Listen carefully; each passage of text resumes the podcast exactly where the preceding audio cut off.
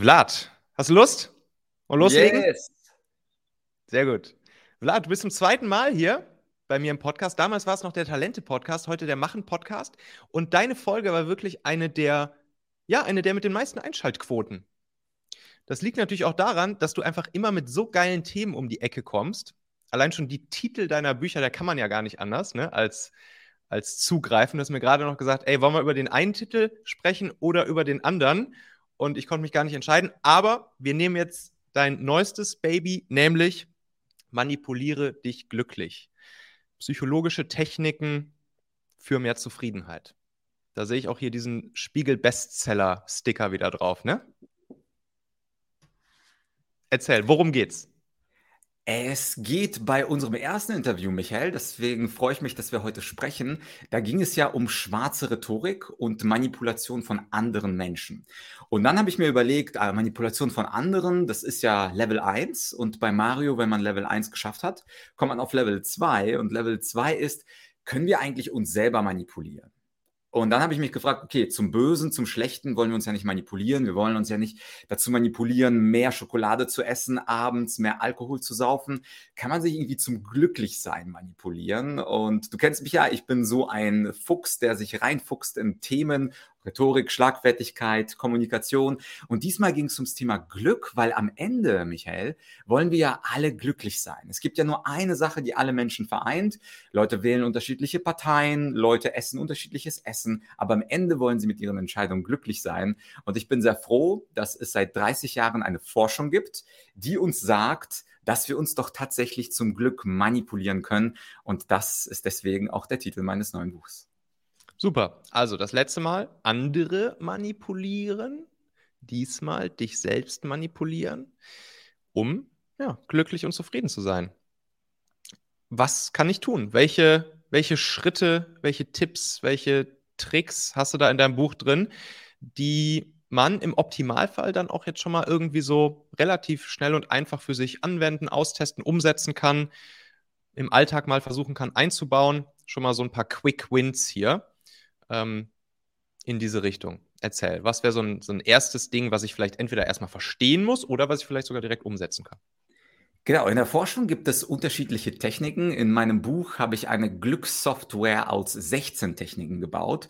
Und da gibt es teilweise neue Begriffe, die wir nicht kennen, aber die kann man super schnell nachvollziehen. Zum Beispiel ein Konzept aus der Psychologie heißt Time Affluence. Time Affluence oder auf Deutsch der sogenannte Zeitwohlstand. Bedeutet, habe ich das Gefühl, dass ich genug Zeit auf meinem Konto habe. Die meisten Unternehmer fragen sich ja, habe ich genug Geld? Kann ich in diese Ad-Kampagne oder in diese Software investieren? Das ist natürlich die Business-Seite, aber auf der Zeitseite machen wir uns sehr, sehr wenige Gedanken, wie viel Zeit wir eigentlich pro Tag für uns, für unsere lustigen Geschichten haben. Und die Forschung, du wirst dich wundern, hat herausgefunden, dass es sogar eine minimale Zeit pro Tag geben sollte, die du dir selber zur Verfügung stellst. Und das sind mindestens zwei Stunden. Bedeutet also, wenn du unter zwei Stunden für dich hast und die Zeit, die du mit dir verbringst, kannst du frei definieren. Das muss ja nicht du alleine, sondern du kannst im Wald mit einem Eichhörnchen spazieren gehen oder mit einer Geliebten oder mit deinen geliebten Kindern. Also mit wem du, wie du diese Zeit für dich definierst, ist egal. Aber wenn es unter zwei Stunden ist, ist ein bisschen schwer fürs Glück, weil wir dann das Gefühl haben, wir sind Getriebene vom System. Und lustigerweise gibt es auch über, wer also zu viel Zeitwohlstand hat, also über acht Stunden Zeit, der quasi nichts zu tun hat. Also jeder, der gammelt auf dem Sofa, das ist wiederum auch scheiße, weil da sagt die Forschung, dann fühle ich mich unproduktiv und äh, schmeiße den Tag einfach weg. Das werden, also die zweite Option werden wenige von deinen Zuhörern, die Macher, Macher, Macher sind. Äh, das wird wahrscheinlich für die meisten äh, keine Frage sein. Aber das mit den zwei Stunden und den Forschungsergebnissen, mhm. das können wir gerne mitnehmen. Und der Begriff dazu ist Time Affluence, Zeitwohlstand. Ist halt am Ende die knappeste Ressource, die wir haben, ne? Ja. Bei Geld gibt es im Prinzip in keine Richtung ein Ende, sowohl nach oben als auch nach unten. Zeit haben wir alle gleich viel und ja, am Ende ist das das knappeste Gut, was uns alle allen irgendwie für die 70, 80, 90, 100 Jahre, die wir halt hier auf diesem schönen Planeten sind, gegeben ist. Und äh, alles klar, das heißt, zwei Stunden pro Tag sollte ich versuchen, mit Dingen zu verbringen, die die mir gut tun, die mir Spaß machen, die mich erfüllen, die vielleicht nicht mit meinem Job oder mit den, mit den anderen zehn Stunden des Tages zu tun haben, richtig? Mhm. Ganz genau, ganz genau. Und das ist ja nur die erste von 16. Ich kenne dich. Du wirst fragen, was ist der zweite Quick Win? Und der zweite Quick Win ist auch ein Quick Win. Und wenn du mir erlaubst, ist die dritte Technik ein bisschen fortgeschrittener, weil Leute wollen ja auch ein bisschen gefordert werden. Quick Wins sind gut, weil das, was schnell in den Kopf reingeht, kann man schnell umsetzen. Aber die schwierigen Sachen sind meistens etwas langfristiger. Ich gebe dir aber trotzdem eine zweite super Quick äh, Geschichte. Und zwar heißt es Momentgenuss steigern oder auf Englisch Savoring. Momentgenuss steigern, wenn du zum Beispiel irgendwas isst, beispielsweise du hast irgendeinen Chinesen, den du sehr genießt, da machst du immer Ente mit süß-saurer Soße und du machst parallel aber noch andere Dinge. Zum Beispiel kommt eine WhatsApp von mir rein und du denkst, wenn Vlad mir schreibt, dann muss ich sofort antworten. Und parallel dazu gibt es noch einen Ping vom Outlook und du schaust auch noch, während du dein Lieblingsgericht verspeist, du schaust auch noch deine Lieblingsserie auf Netflix. Dann sind deine Sinne komplett zerstreut. Ein bisschen Telefon hier, ein bisschen Essen da, ein bisschen Unterhaltung äh, auf deinem Fernsehschirm. Und was die Forschung gesagt hat, und übrigens ist mir das sehr wichtig, dass ich das sehr forschungsorientiert mache. Also ich bin nicht dein Guru, ich bin kein Psychologe, ich bin auch kein Esoteriker, sondern im Buch, da findest du über 200 Fußnoten. Ich kann das ja mal ganz kurz zeigen. Das alles sind wissenschaftliche Studien. Also ich habe mir ein Jahr mit diesem Thema beschäftigt. Also das ist jetzt nicht einfach so von Vlad der Quick Win, sondern das sind wissenschaftlich bestätigte Tipps. Und Leute haben gemessen beispielsweise, Weise, wie sehr Menschen eine Sache wie zum Beispiel Essen oder ein Getränk genießen können. Und je mehr Kanäle und Ablenkungen sie haben, desto mehr zerstören Menschen diesen Momentgenuss. Das macht auch intuitiv Sinn und trotzdem essen die meisten Chips, sind parallel auf Instagram und schauen sich auf Netflix eine neue Folge von XY an. Wenn du aber eine Sache wahrhaft mit allen Sinnen genießen möchtest, zum Beispiel eine Chipstüte oder eine Schokolade oder das chinesische Gericht, dann fokussiere alle deine fünf Sinne darauf, also Blick, Geruch, Tastsinn, also alles, was du kannst. Und dann kannst du viel eher das, was du liebst, genießen. Und das ist ein kleiner Quick Win, ich glaube, für jeden sofort einsehbar und auch wissenschaftlich mittlerweile bestätigt. Ja, hat dann ja auch ein bisschen was mit, mit Awareness beziehungsweise ähm, hier mit Mindfulness und so weiter zu tun, sich sozusagen wirklich einmal darauf zu konzentrieren, auf das, was ich jetzt gerade tue, beziehungsweise genieße, esse, schaue, fühle, etc. Ne? Das hat ja auch dann irgendwie schon so ein bisschen was in Richtung Meditatives, ne? Genau, was ich aber schön finde, äh, ist, es gibt auch Studien mit Agnostikern, also die jetzt nicht an Meditation und Awareness oder Bewusstseinsströme glauben, sondern man hat einfach ganz normale Leute gefragt, wie gut schmeckt dir der Keks? Und parallel hat man denen halt äh, Ablenkung eingebaut. In, in Gruppe 1 und in Gruppe 2 war nur der Keks da. Und das heißt, du musst gar nicht an Bewusstsein und Awareness und Ströme von Energien und Chakren glauben, sondern auch mit Agnostikern funktioniert es, dass sie mit mehr Fokus mehr genießen können. Mhm. Achtsamkeit. Cool. Dein nächster Lieblingshack aus deinem, aus deinem Buch. Und das ist auch der letzte, für den brauche ich nämlich ein bisschen, ähm, ein bisschen mehr Hintergrund. Aber ich habe ja gesagt, beim dritten Hack will ich gar keinen Quick, sondern ich will einen Long-Term-Win für deine Zuhörer, Zuschauer haben. Und zwar ist es der sogenannte erlernte Optimismus. Hm. Erlernter Optimismus bedeutet, dass Menschen häufig sich einteilen und sagen, ich bin eher optimistisch, ich glaube an das Gute und die anderen sind, ich bin eher pessimistisch und ich glaube oder sehe eher das Schlechte und andere Leute sagen, naja, ich bin einfach nur Realist, wenn was Gutes ist, ja, super und wenn was Schlechtes ist, auch super. Was die meisten Leute aber nicht wissen, dass es mittlerweile eine Forschung gibt, angestoßen von Majid Seligman aus den USA, der den Optimismus uns beibringen kann. Das heißt, wir selber können, wenn wir zum Beispiel aktuell Pessimist oder Realist sind, können wir uns selber Optimismus beibringen. Und das ist eine ganz spannende Geschichte, wie man das denn machen kann. Natürlich mhm. erhält man alle Details in meinem neuen Buch Manipuliere dich glücklich. Aber, und das ist das Entscheidende, eine Technik heißt, seine eigenen Glaubenssätze kognitiv hinterfragen.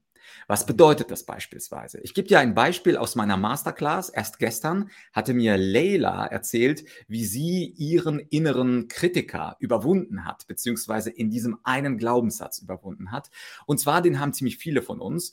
Äh, wenn der innere Kritiker sagt, na, das war nicht gut genug, das war nicht perfekt. Also zum Beispiel bei diesem Interview könnten wir uns sagen, ja, das war irgendwie nicht gut genug, hätten wir besser machen können. Oder du machst irgendeinen Vortrag, ah, das war nicht gut genug, mache ich nochmal. Oder du machst ein Video oder, oder, oder.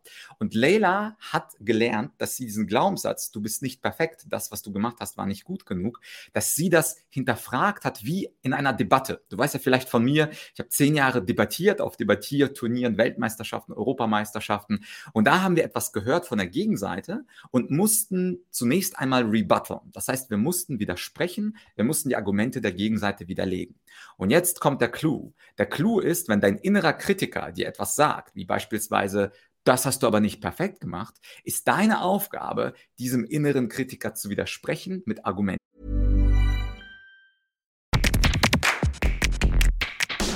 Meine lieben Podcast-Hörer, wenn dir gefällt, was du hier regelmäßig hörst, dann würde ich dir empfehlen, auch hin und wieder mal in meinem YouTube-Kanal vorbeizuschauen.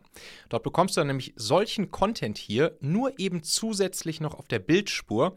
Ich zeige ja immer viele Praxisbeispiele, Erklärgrafiken und Vorlagen, die du sofort für euch anwenden kannst. Ich habe einen Kurzlink eingerichtet, der dich direkt zum YouTube-Kanal bringt unter xhauer.com/yt für YouTube. xhauer.com slash yt. Klicke dort gern einfach auf Abonnieren, so siehst du dann auch automatisch einmal pro Woche, wenn ich ein neues Video rausgebracht habe und kannst einfach entscheiden, ob du es dir ansehen möchtest. Wir haben für die nächsten Monate unglaublich wertvolle Folgen geplant. Der Content-Kalender, der platzt praktisch aus allen Nähten, lohnt sich, versprochen. xhauer.com slash yt. Und was sie gemacht hat, das fand ich vorzüglich. Die Leila hat ihrem Kritiker Folgendes gesagt. Sie hat gesagt, lieber innere Kritiker, äh, wir wissen doch, nobody is perfect. Selbst der beste Künstler zweifelt an seinem Werk, selbst der beste Musiker zweifelt an seinem Werk. Selbst bei Michael Jackson als Tänzer, wenn man genau aufpasst, waren ein paar Fehlerchen drin bei seinem Moonwalk oder was er auch immer gemacht hat. Und auch die beste Rede von Barack Obama. Wenn man sie analysiert, dann finde ich dir da mindestens fünf Fehler. Wenn wir also auch die Besten von unserer Spezies sowieso in nichts perfekt sein können, dann innerer Kritiker musst du mich gewähren lassen und dass ich das nicht gemacht habe, nicht perfekt gemacht habe, das ist absolut normal. Man tritt also in diesem erlernten Optimismus, tritt man gegen eine These des inneren Kritikers argumentativ debattiertechnisch ein und entkräftet ihn. Und das Schöne, und das hat mir Leila berichtet aus der Masterclass, dass sie von diesem inneren Kritiker zumindest diese Kritik nicht nochmal hört. Natürlich gibt es Möglichkeiten, dass dann noch der innere Kritiker sagt, ja, aber du hast zugenommen, ja, aber irgendwie sahst du vor zehn Jahren hübscher aus, ja, aber dieses, äh, diese, dieser Lippenstift passt auch nicht zu dir. Aber natürlich ist die Aufgabe, dass man Stück für Stück diesen inneren Kritiker widerlegt. Und das ist ein Prozess, das ist eine Art innere Debatte, die mit mir, mit uns führen. Und anders formuliert, wer es schafft, wird immer und immer optimistischer in seiner Sichtweise auf die Welt. Und wer den inneren Kritiker, Kritiker nie zur Debatte stellt, nie in Zweifel zieht, der hat natürlich viele negative Glaubenssätze und mit diesen ist es natürlich extrem schwer, optimistisch zu sein. Und das können wir erlernen. Wir können das debattieren, das in Fragestellen des inneren Kritikers erlernen. Es ist ein mhm. Prozess und damit wird man, und das ist die dritte Technik aus meiner Glückssoftware, zumindest langfristig, das funktioniert jetzt nicht so, aber aber langfristig wird man damit zum Optimisten. Und dann würde es ja auch wahrscheinlich Sinn machen, sich diese Punkte, die irgendwie regelmäßig bei mir auftauchen, wo ich halt pessimistisch bin oder Selbstzweifel habe oder negative Gedanken habe, mir die irgendwie mal runterzuschreiben und mir da mal in einer ruhigen Minute die Gegenargumente, die positiven Argumente zu überlegen und wirklich vielleicht einmal aufzuschreiben so dass ich sie dann auch parat habe in dem Moment, wenn dieser Gedanke wiederkommt, oder? Und mir sie dann im Prinzip in diesem Moment aufsagen und vorsagen kann, oder? Was empfiehlst du, um sich so dieses Repertoire ja. einmal anzulegen?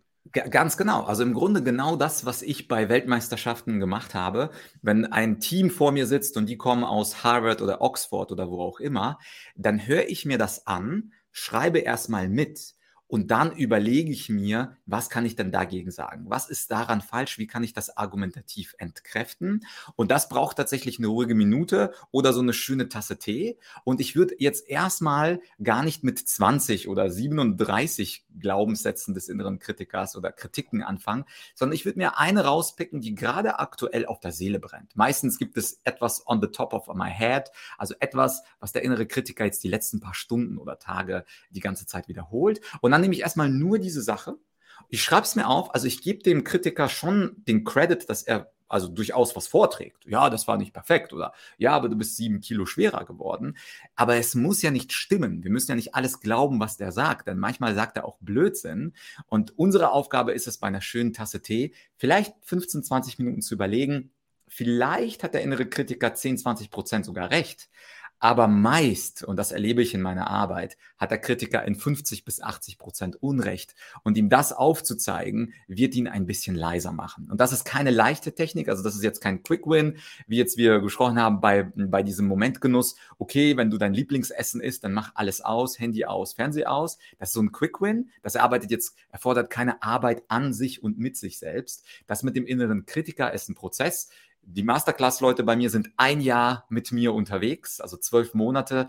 Da hat man genug Zeit und wer sich da interessiert, kann mich oder mein Team anschreiben. Äh, die äh, Akademie und die ganzen Kontaktdaten verlinkst du ja ganz sicher, aber es ist auf jeden Fall eher so ein Jahresprozess als ein Quick Win. Mache ich heute Abend mal, dass ich beim Chinesen den Fernseher ausschalte. Cool. Super gut. Drei Drei Tipps hier von dir, kurz und schmerzlos. 16 gibt es in deinem Buch, hast du gesagt? Ganz und genau, das, das Buch ist, äh, ist hier sowohl als Schrift, äh, also physisches Buch äh, verfügbar, auf Amazon und überall sonst auch. Und was mich äh, erfroher macht, vor kurzem kam auch das Hörbuch dazu raus. Das heißt, wer sich das. Hast du selbst Auto eingesprochen? Ein, nee, diesmal nicht die, das andere Buch schon. Aber ich wollte mal meine Audience fragen, was ist ja. eigentlich besser, wenn ich lese oder wenn ein Profisprecher liest? Und da bin ich natürlich auch auf euer Feedback gespannt, liebe Zuschauer. Was ist besser, okay. Vlad Original oder äh, der liebe Uwe Thoma? Das ist ein professioneller Hörbuchsprecher mit einer professionellen Stimme. Da bin ich sehr gespannt, was meine gut. Audience sagt. Alles klar, verstehe. Ansonsten, Menschen überzeugen, dein Podcast. Natürlich auch gerne rein, verlinken wir auch nochmal alles drunter. Und ja, tausend Dank, lieber Vlad. Hier, liebe Grüße auch Martina Samson haben uns hier noch in den Chat geschrieben über LinkedIn, sind gerade auch noch bei LinkedIn Live. Liebe Grüße zurück. Und dann würde ich sagen, beim nächsten Buch haust du die nächsten Dinger raus, oder? So machen wir es, Michael. Und ich freue mich schon auf unser Interview in meinem Podcast. Yes. Danke dir. Ciao. Ciao.